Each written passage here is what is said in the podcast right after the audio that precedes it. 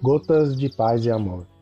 Mensagens diárias com vozes amigas do Núcleo Espírita Paz e Amor.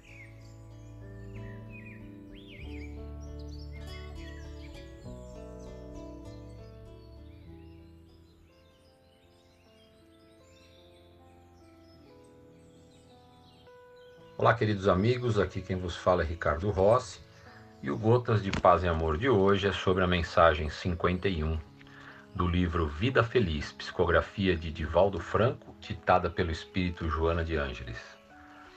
Mensagem 51. Quem guarda rancor coleciona lixo moral e, consequentemente, termina enfermando. O mal que te façam não deve merecer o teu sacrifício. Se alguém deseja ver-te infeliz, age de forma contrária, vivendo com alegria. Se outrem planeja perturbar-te, insiste na posição de harmonia. Se aquele que se tornou teu adversário trabalha pela tua desdita, continua em paz.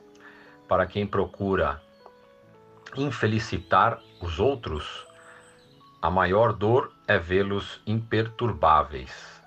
Sê inteligente e não te desgastes à toa. Joana de Ângeles um abraço fraterno a todos. Fiquem em paz.